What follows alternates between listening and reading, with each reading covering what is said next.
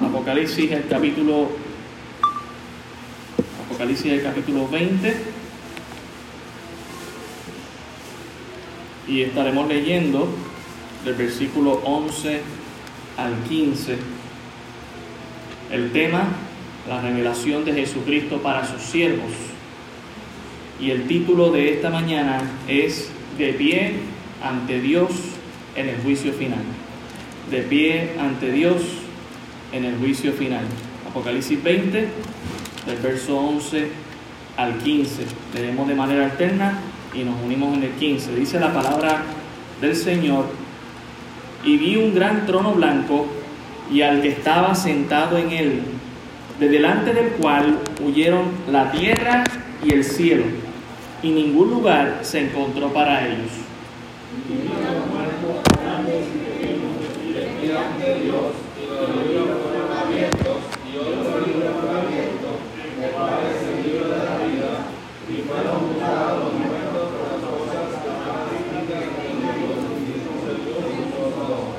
Y el mar entregó los muertos que había en él, y la muerte y el Hades entregaron los muertos que había en ellos, y fueron juzgados cada uno según sus obras.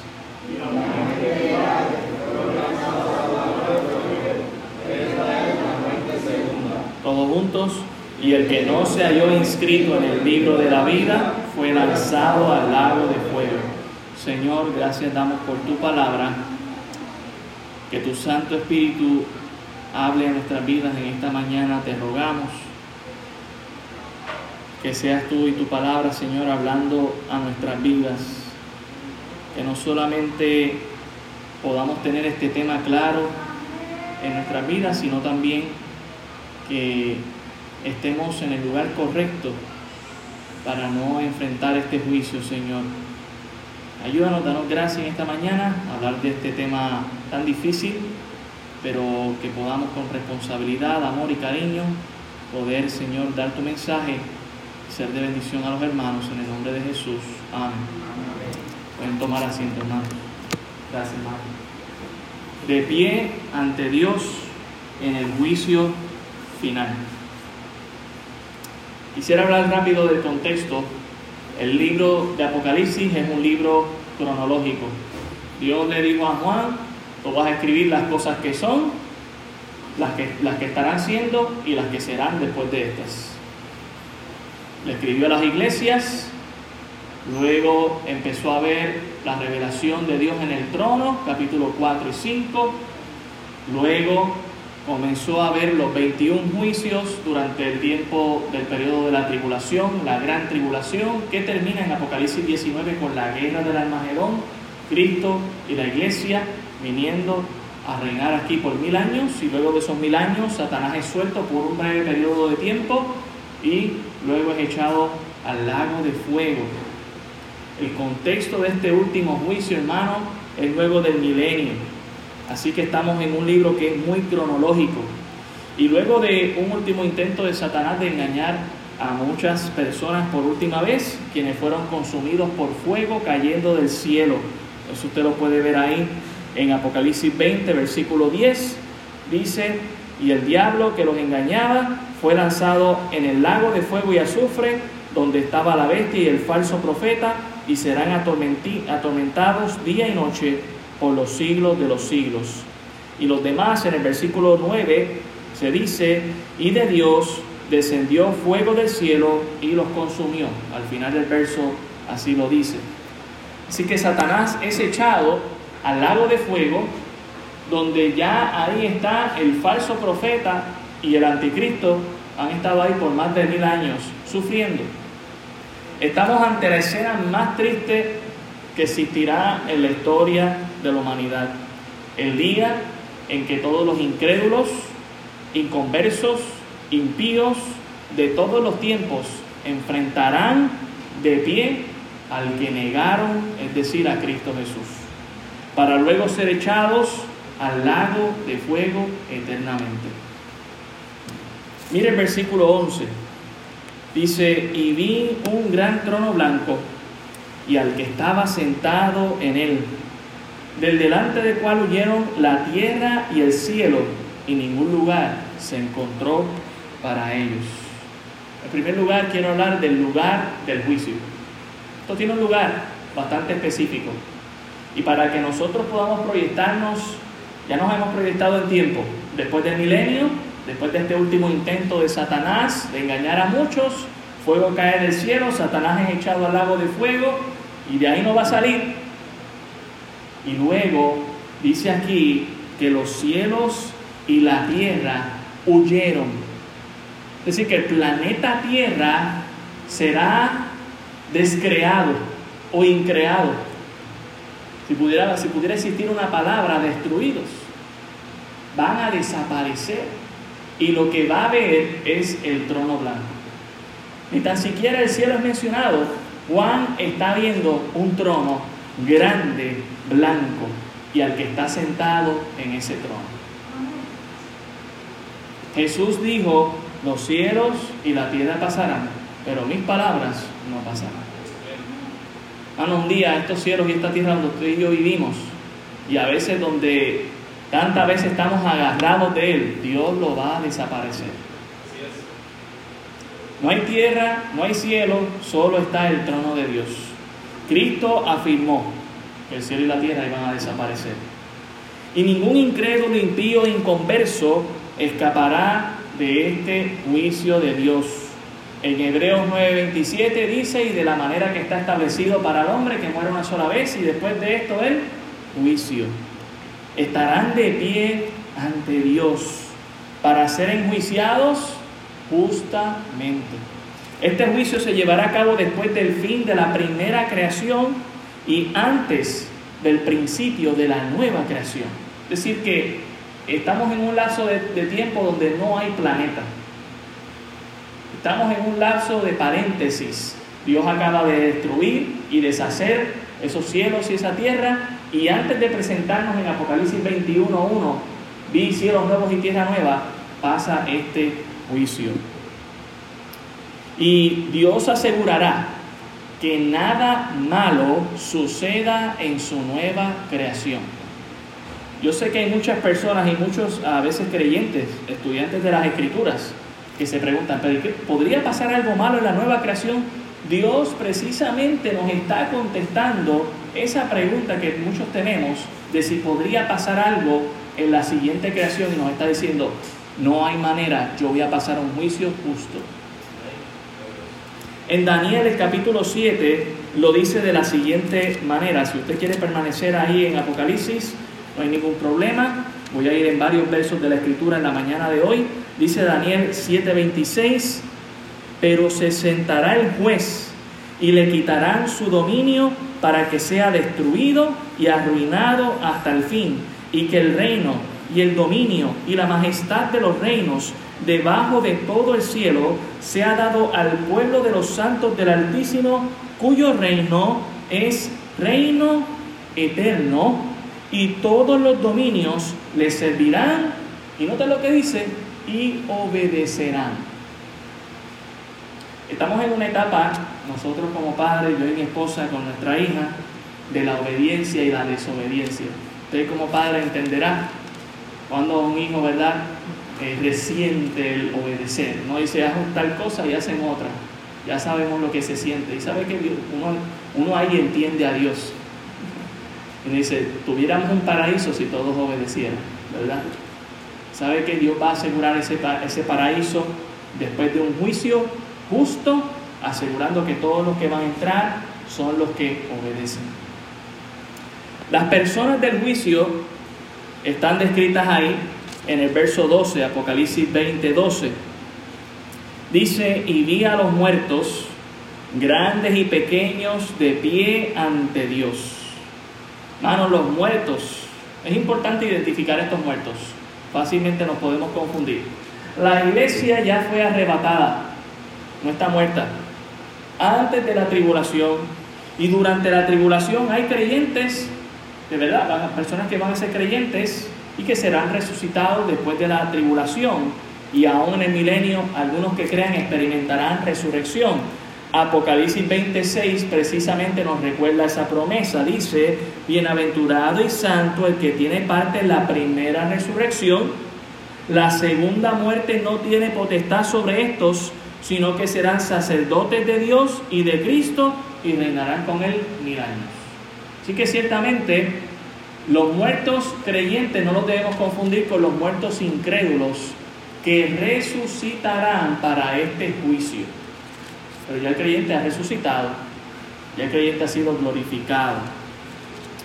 Estos muertos son inconversos, impíos e incrédulos que estarán resucitando para el juicio de sus obras. En Daniel el capítulo 12, versículo 2, dice lo siguiente, Daniel 12, 2. Dice, y muchos de los que duermen en el polvo de la tierra serán despertados, unos para vida eterna y otros para vergüenza y confusión perpetua. Entonces ciertamente hay una separación Usted se preguntará, pero ¿dónde han estado todo este tiempo esos inconversos impíos que no conocieron a Cristo como su Salvador? Bueno, en el Antiguo Testamento nos habla del Seol, en el Nuevo Testamento nos habla del Hades. Usted recordará la historia del rico y el Lázaro. ¿Dónde está el rico? Dice que está en tormento en el Hades. ¿Y dónde está Lázaro? Dice que está en el seno de Abraham. Así que ciertamente estos lugares son lugares que Dios ha provisto temporales de tormento esperando para el juicio. Nosotros estamos bastante familiarizados con este proceso legal porque hemos estado escuchando de gente que ha sido acusada y van a la cárcel y luego a un juicio para definitivamente ver si van a la cárcel por X cantidad de tiempo. Y eso es lo que Dios está haciendo. ¿De dónde sacan eso? De las escrituras.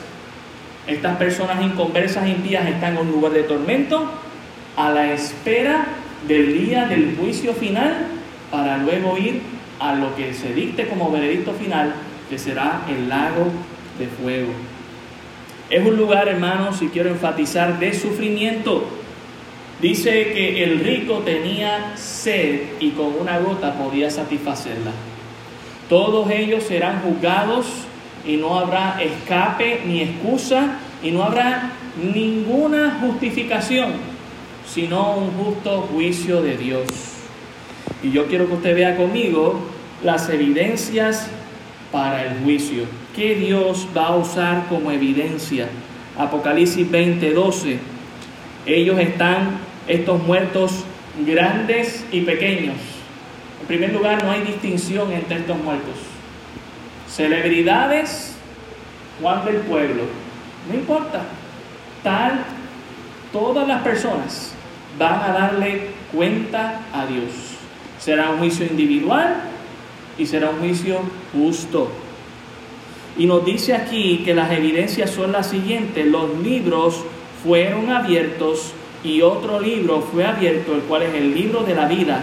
Y fueron juzgados los muertos por las cosas que estaban escritas en los libros según sus obras.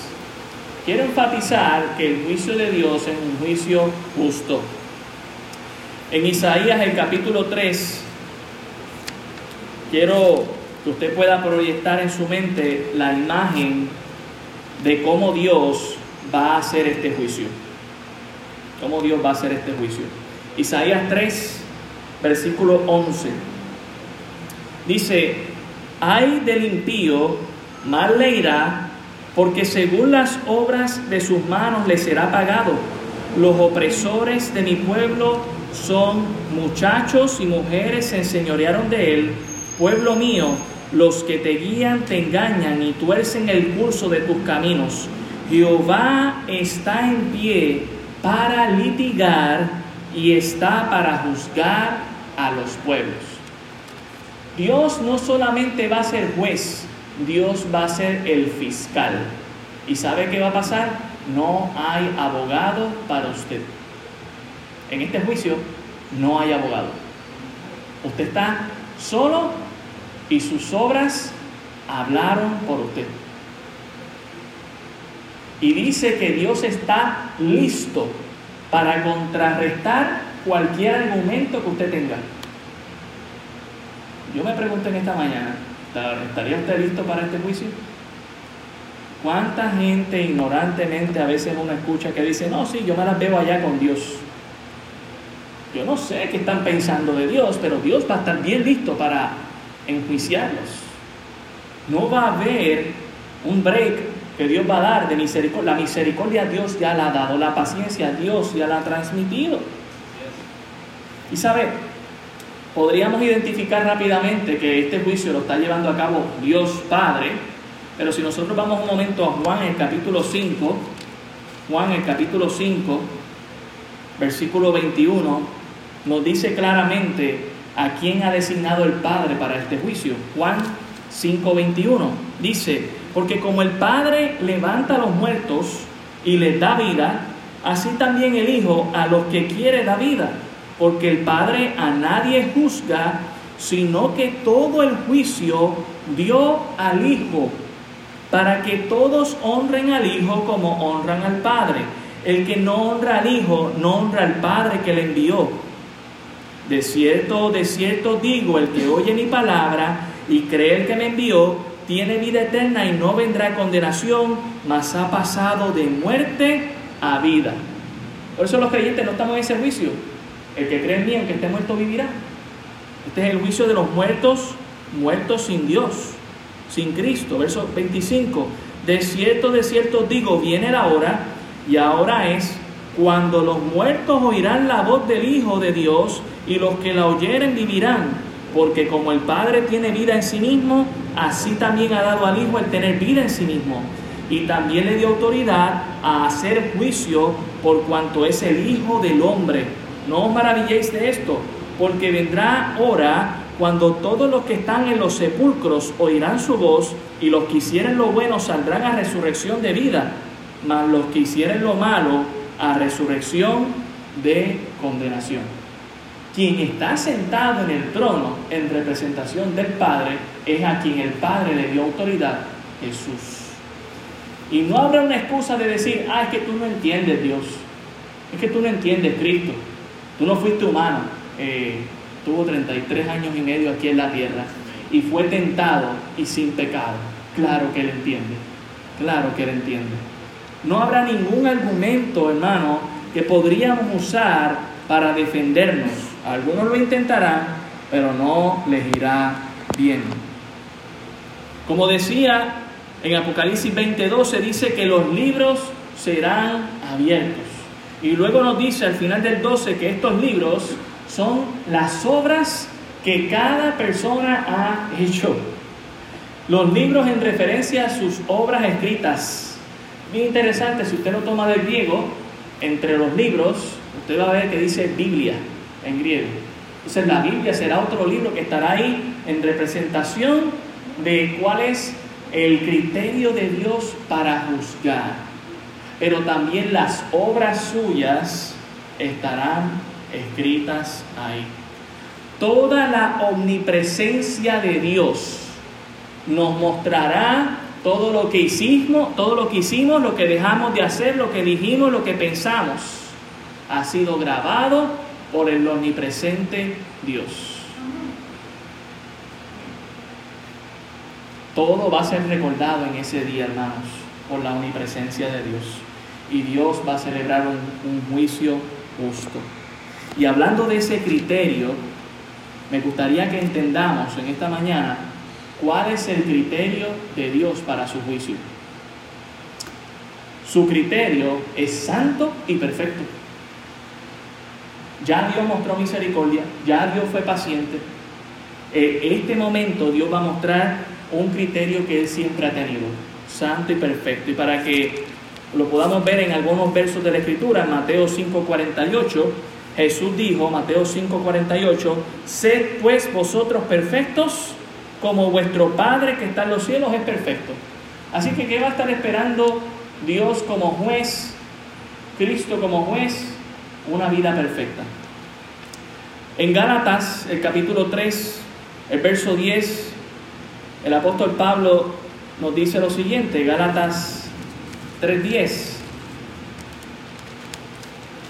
Dice, porque todos los que dependen de las obras de la ley están bajo maldición, pues escrito está, maldito todo aquel que no permaneciere en todas las cosas, no algunas. ¿Usted ve cómo la gente se define bueno en nuestra sociedad? Se definen bueno por lo que no hacen, pero no se atreven a definir malo por lo que sí siguen haciendo. Ah, es que yo no mato a nadie, pero has mentido. Ah, es que yo este, nunca he robado, pero has sido fiel. Nos definimos bueno por lo que pensamos que podemos hacer de la ley, pero no nos atrevemos a definir malo por lo que no hacemos.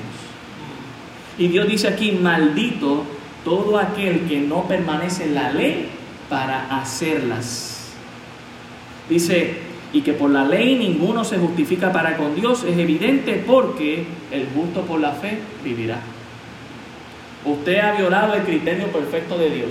Le estoy adelantando cómo sería el juicio. Culpable. Sus obras no le van a servir para justificarse usted mismo. Podrá haber alimentado a todos los niños de África. Y si usted mintió, usted va condenado al infierno.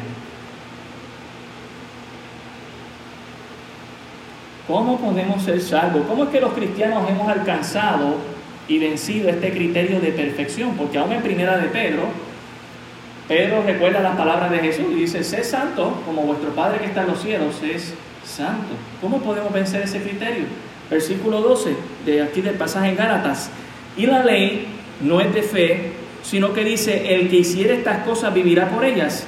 Cristo nos redimió de la maldición de la ley hecho por nosotros maldición, porque está escrito, maldito todo el que es colgado en un madero, para que en Cristo Jesús la bendición de Abraham alcanzase a los gentiles, a fin de que por la fe recibiésemos la promesa del Espíritu Santo.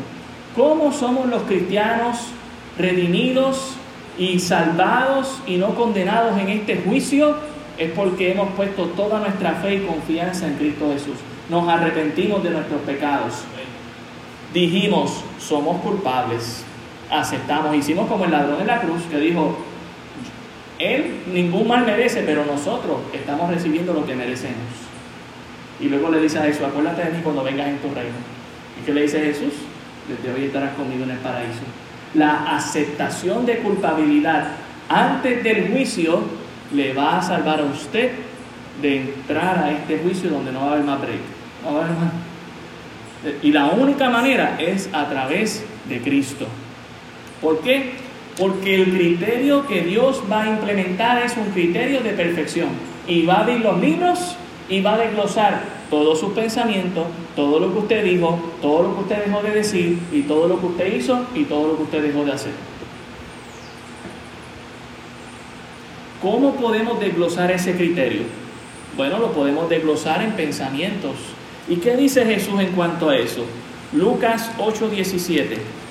Lucas 8:17 dice, porque nada hay oculto que no haya de ser manifestado, ni escondido que no haya de ser conocido y de salir a la luz. En el día del juicio, esto va a salir a la luz.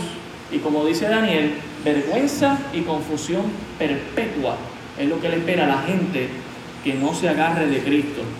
Romanos 2.16 dice de la siguiente manera, en el día en que Dios juzgará, note cómo lo hará, por Jesucristo, los secretos de los hombres conforme a mi evangelio. ¿Y que no hay más secreto que un pensamiento? Aún eso Dios lo va a revelar, hermanos. ¿Y quién no se le ha zafado un mal pensamiento? No me diga que usted ha tenido 100% pensamientos puros toda su vida. Solamente imagine un tapón en el que usted, usted ha estado y piense si todos sus pensamientos han sido puros en ese tapón, o en esa fila larga, o en esa atención al cliente, no solamente seremos juzgados por nuestros pensamientos, pero también por nuestras palabras. Lo que digamos, hermano, Mateo 12:37. Mateo 12:37 dice, porque por tus palabras serás justificado y por tus palabras serás condenado. Esto es bien sencillo. Cuando Dios nos presenta a través de alguien el Evangelio de Cristo Jesús, si usted dice, yo me arrepiento, yo soy un pecador y necesito a Cristo en mi vida y lo recibo, usted se ha justificado. Claro, la justificación ha logrado Cristo, pero usted al decirlo se ha justificado. Y cuando usted rechaza el mensaje del Evangelio, usted se está condenando. Como dijeron los judíos en la época de Jesús, crucifícale, crucifícale. Y luego dijeron que su sangre sea sobre nosotros. Ellos mismos se condenaron. ¿Y cuánta gente no hay así que se ha condenado por lo que han dicho? O que se han justificado por lo que han dicho. Dios va a basar el juicio en palabras. Ya vimos que en pensamientos y también en obras. Mateo 16, 27, que son las acciones. Mateo 16, 27 dice, porque el Hijo del Hombre vendrá en la gloria de su Padre con sus ángeles y entonces pagará a cada uno conforme a sus obras. Nuestros actos, lo que hayamos hecho, hermanos, Dios juzgará todo pensamiento, toda palabra y toda obra, es decir, toda acción. Nadie podrá decir que era ignorantemente, que era ignorante. Adiós. Hay gente que lo va a intentar decir, pero no le va, no le va a dar éxito decir eso. En Romanos el capítulo 1, el verso 20, dice lo siguiente. Romanos 1.20 dice, porque las cosas invisibles de Él, su eterno poder y deidad, se hacen claramente visibles desde la creación del mundo, siendo entendida por medio de las cosas hechas, de modo que no tienen qué? Excusa. ¿Habrá alguna excusa exitosa que podré presentar en el día del juicio final para contrarrestar mis malos pensamientos, mis malas palabras y mis malas obras? No hay ninguna excusa. En Romanos 2.14 dice lo siguiente, porque cuando los gentiles que no tienen ley hacen por naturaleza, por naturaleza lo que es de la ley, estos aunque no tengan ley son ley para sí mismos, mostrando la obra de la ley escrita en sus corazones, dando testimonio en su conciencia y acusándoles o defendiéndoles sus razonamientos. Mire, aún el impío, el inconverso, el pecador que no se ha arrepentido, sabe lo que está bien y lo que está mal. Es bien interesante porque queremos sentido de justicia por un lado para aquellos que violan la ley, pero nosotros nos consideramos buenos. ¿Qué está haciendo tu propia conciencia? está escrita en tu corazón de que debes obedecer y humillarte ante tu Dios. Volvemos a Apocalipsis 20. Y quiero presentarles el único escape del juicio. Dice ahí Apocalipsis 20:12 que muchos libros serán abiertos y otro libro fue abierto, el cual es el libro de la vida. El único escape del juicio disponible precisamente es ser hallado inscrito en el libro de la vida. Y aún esto es algo, hermanos, que Dios se lo advierte a la iglesia. Mira Apocalipsis capítulo 3. Apocalipsis 3, versículo 4. Dice, pero tienes unas pocas personas en Sardis que no han manchado sus vestiduras y andarán conmigo en vestiduras blancas porque son dignas.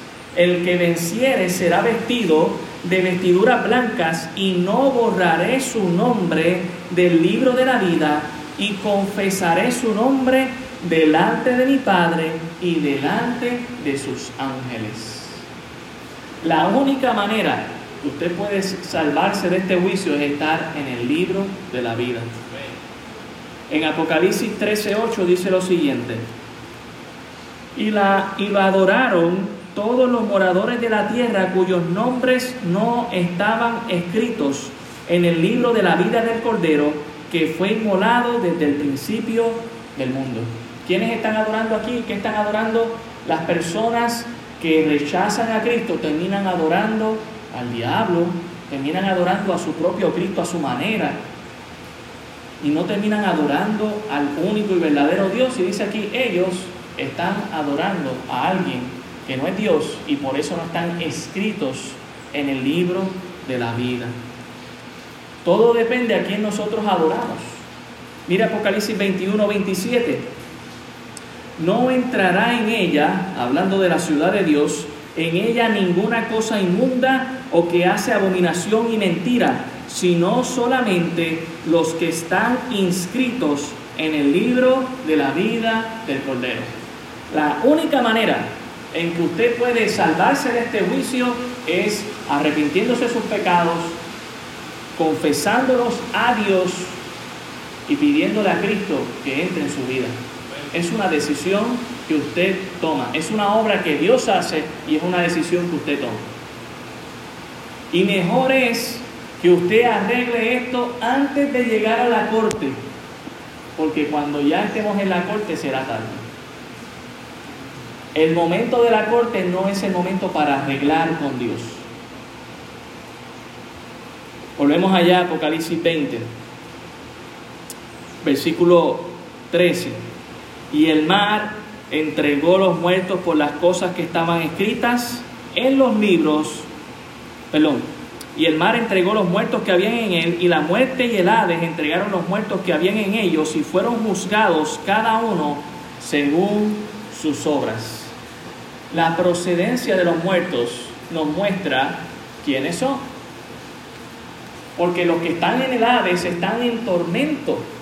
Y los que están en el mar están precisamente donde Dios lanzó nuestros pecados para no encontrarlos más según Miqueas. Mire qué interesante el, detalle acerca del mar. En primer lugar, el mar no ha sido explorado al 100% ni nunca lo será, porque si no, Dios no hubiese sepultado allí nuestros pecados, según Miqueas.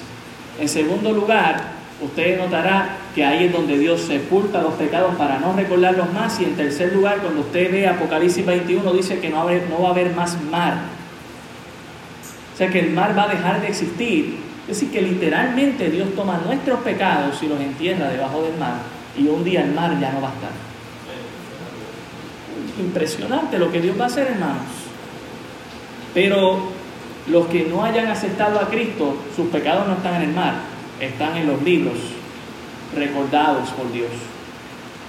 El lugar de donde salen nos muestra la omnipotencia de Dios, pero también nos muestra los elementos del juicio. Nos dice una vez más que serán juzgados cada uno según sus obras. Y note el grado del castigo. Cada uno según sus obras. Individualidad. Dios no nos va a juzgar en grupitos, en ciudades o en pueblos. Dios nos va a juzgar a cada uno y según nuestras obras seremos o recompensados o castigados. Y para que entendamos el grado de castigo, Jesús mismo habló de esto.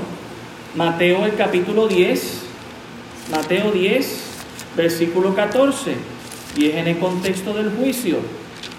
Mateo 10, 14 dice, y si alguno no recibiere, hablando de los que sale a evangelizar, ni oyere vuestras palabras, salid de aquella casa o ciudad y sacudid el polvo de vuestros pies de cierto digo que en el día del juicio será más tolerable el castigo para la tierra de Sodoma y de Gomorra que para aquella ciudad. Aunque todos van a recibir el castigo, habrá castigos más tolerables y unos menos tolerables. Y les está diciendo a esta generación, los que no te quieran recibir, tranquilo, ellos van a recibir un castigo peor que Sodoma y Gomorra. Y sabemos cuál era la condición de Sodoma y Gomorra. Mire el Mateo 11, 22. Por tanto digo que en el día del juicio será más tolerable el castigo para Tiro y para Sidón que para vosotras. Y tú, Capernaum, que eres levantada hasta el cielo, hasta el Hades serás abatida, porque si en Sodoma se hubiesen hecho los milagros que han sido hechos en ti, habría permanecido hasta el día de hoy. Por tanto digo que en el día del juicio será más tolerable el castigo para la tierra de Sodoma que para ti. Hay grados de castigo. Mire Marcos 11, perdón, Marcos 12, verso 38. Marcos 12, 38. y esto es para los religiosos, y les decía en su doctrina, guardaos de los escribas que gustan de andar con largas ropas y aman las salutaciones en las plazas y las primeras sillas en las sinagogas y los primeros asientos en las cenas, que devoran las casas de las viudas y por pretexto hacen largas oraciones. Estos recibirán mayor condenación. Hermanos, ¿sabes quiénes van a recibir mayor condenación? Los religiosos falsos. Como pastor, estoy preocupado de que nosotros seamos genuinos. Porque si no, usted va a recibir una mayor condenación que los que están allá afuera y nunca han conocido de Cristo. Usted sabe la verdad y no la vivió y creyó genuinamente. Usted falsió y usted conocía la verdad. Dice que será una mayor condenación. En Hebreos 10:29, el escritor lo expresa de la siguiente manera. Hebreos 10:29 dice, ¿cuánto mayor castigo pensáis que merecerá el que pisoteare al Hijo de Dios y tuviere por inmunda la sangre del pacto en la cual fue santificado e hiciera frente al Espíritu de gracia? Pues conocemos al que dijo, mía es la venganza, yo daré el pago, dice el Señor. Y otra vez el Señor juzgará a su pueblo. Horrenda cosa es caer en manos de un Dios vivo. Y le dejo saber que según la Biblia y la Escritura en Job, el trueno muestra la indignación de Dios. Dios está indignado. Y Dios está indignado con el mundo, pero Dios está indignado con gente en la iglesia que no es salva. Con mucho temor y reverencia digo lo siguiente, hermanos. Si alguno de nosotros está fingiendo lo que no es, usted por no arrepentirse de sus pecados sinceramente y haber vivido una vida falsa, religiosa delante de nosotros, usted va a recibir mayor condenación. No lo digo yo, lo dice la palabra de Dios. Y le quiero decir con mucho amor y, y con mucho cariño, arrepiéntese y deseche ese orgullo asqueroso y cochino, orgullo en su vida, y arrepiéntase y humíllese delante de Dios. ¿Sabe por qué?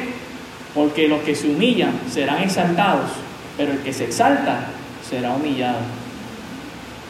Te lo digo con mucho amor. Apocalipsis 20, 14. Dice, y la muerte y el Hades fueron lanzados al lago de fuego. Esta es la muerte segunda. Quiero hablarles de la procedencia de los muertos. La procedencia de los muertos, ya vimos que es el Hades y, la muerte y el infierno. Y ella misma será condenada. Es decir, que el lugar donde van los condenados la, es la sala de espera, pero están sufriendo para ir al juicio, esa misma sala de espera será condenada. Es decir, que Dios ha asegurado algo, hermanos, este es el último juicio. No hay más juicio. Y nosotros en Cristo hemos vencido la muerte porque hemos confiado en las palabras de Cristo. Cristo mismo dijo, el que cree en mí, aunque esté muerto, vivirá. ¿Qué dijo Dios? ¿Qué dijo Cristo de la iglesia?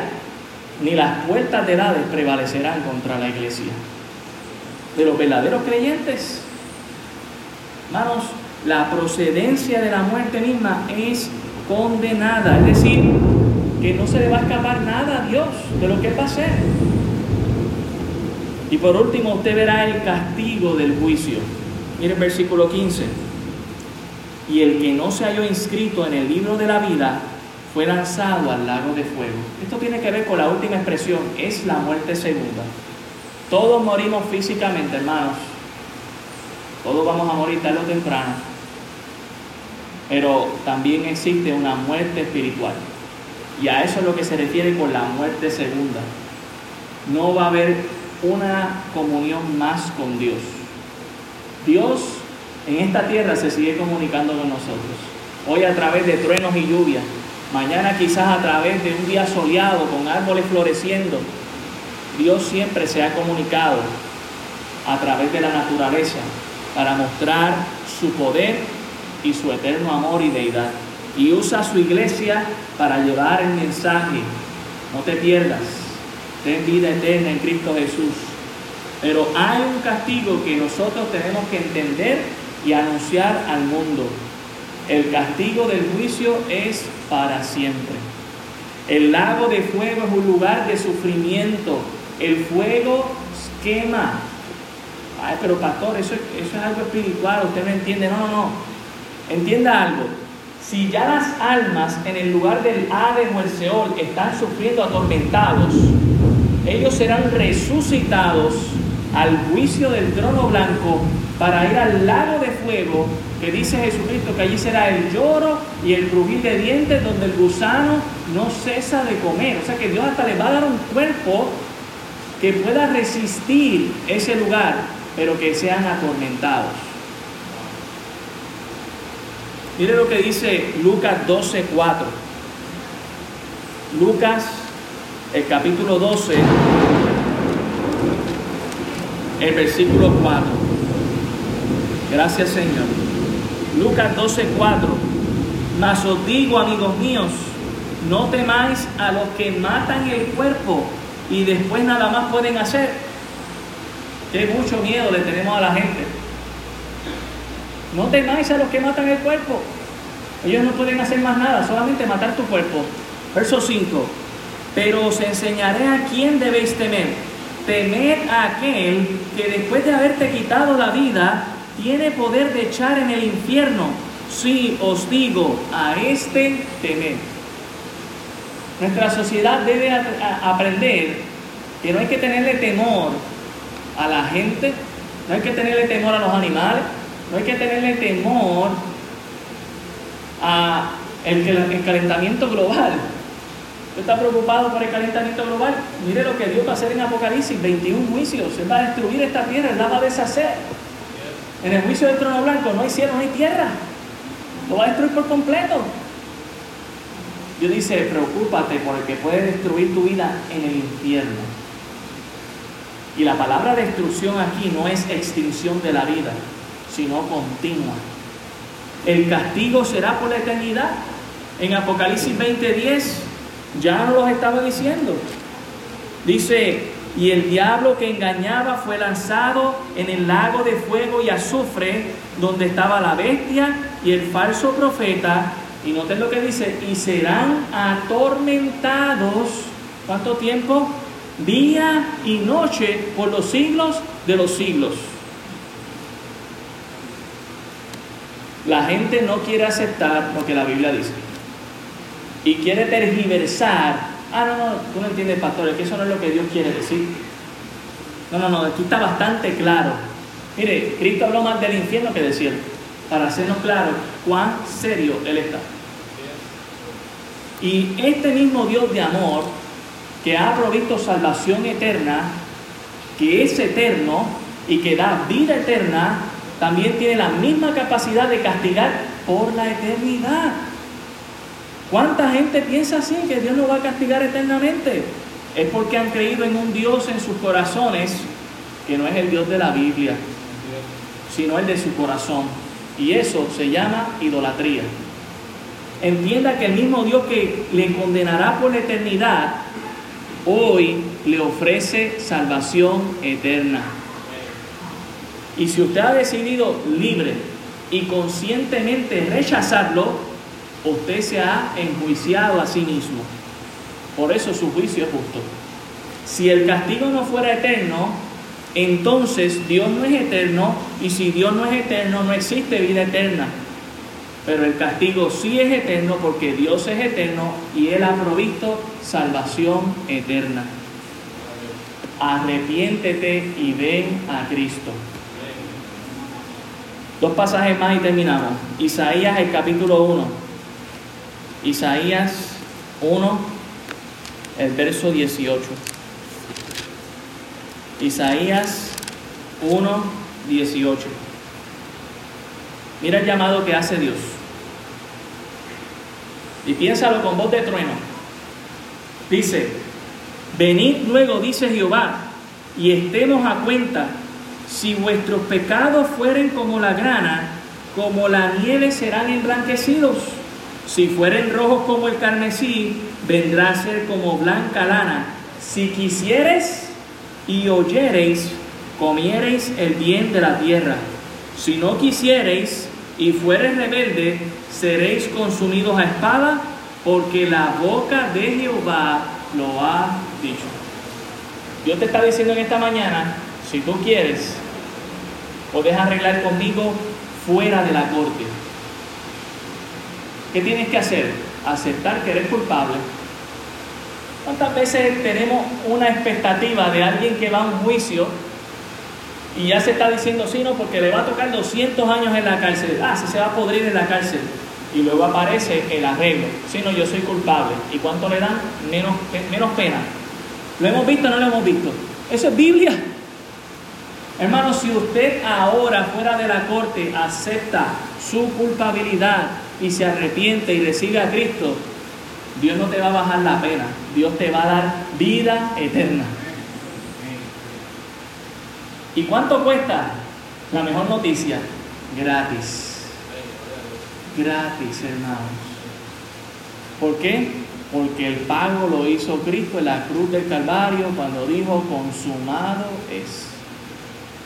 ¿Y qué tengo que hacer? Creer. Creer. No tengo que hacer ninguna obra. Dirán algunos. Mire lo que dice Juan 6, cómo Jesús se lo presenta. Este pasaje no lo tenía previsto, pero quiero leérselos. Juan 6, versículo 27. Para los que les gusta hablar en términos de obras. Juan 6, 27 dice, y este es Jesucristo hablando, trabajad, no por la comida que perece, sino por la comida que vida eterna permanece, la cual el Hijo del Hombre os dará, porque a este señaló Dios el Padre. Entonces le dijeron, ¿qué debemos hacer para poner en práctica las obras de Dios? Ellos rápido dijeron, ok, ¿y qué obra es la que me salva? Versículo 29. Respondiendo Jesús y les dijo, esta es la obra de Dios. Mire la obra que usted tiene que hacer. Que creáis en el que Él ha enviado.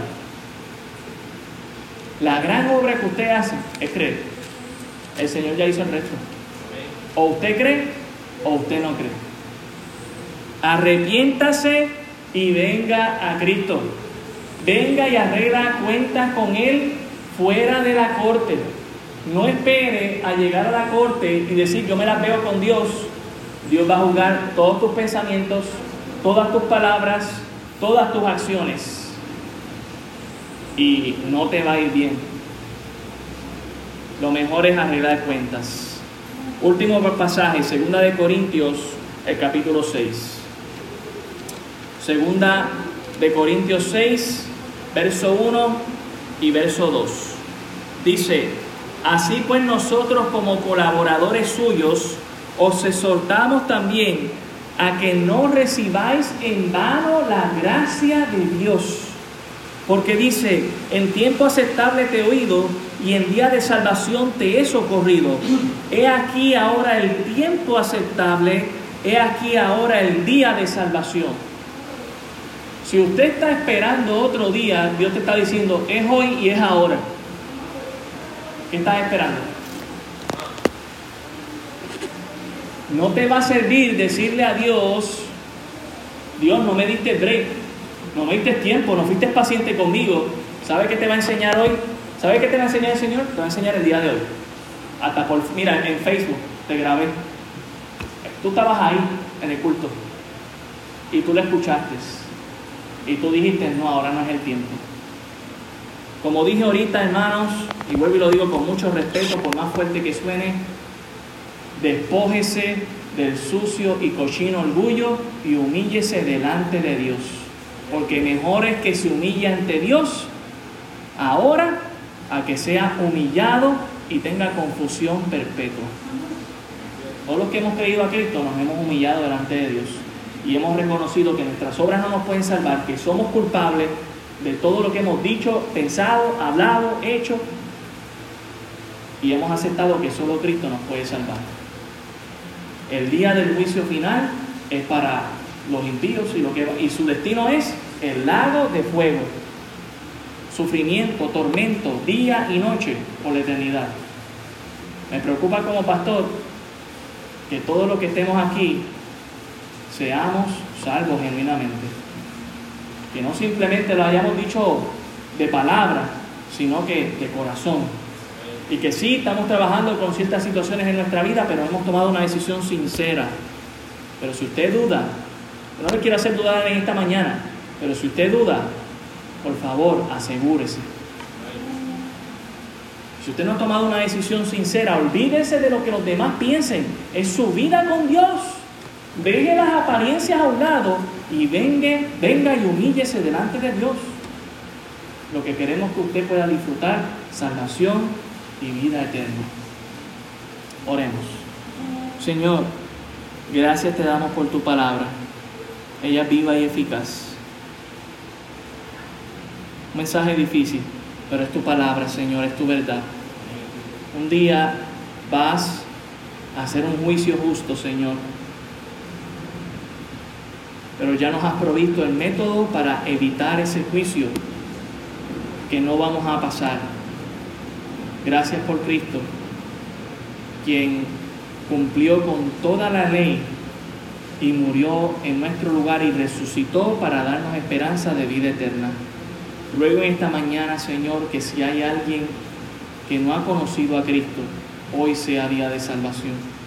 Que hoy tu Espíritu Santo le convenza y no salga de aquí sin tomar una decisión, sino que basado no en el miedo, sino en la verdad, venga el conocimiento de Cristo y sea salvo. Te lo pido, Señor, en el nombre de Jesús. Amén. Pido que sigan con sus cabezas bajas y ojos cerrados.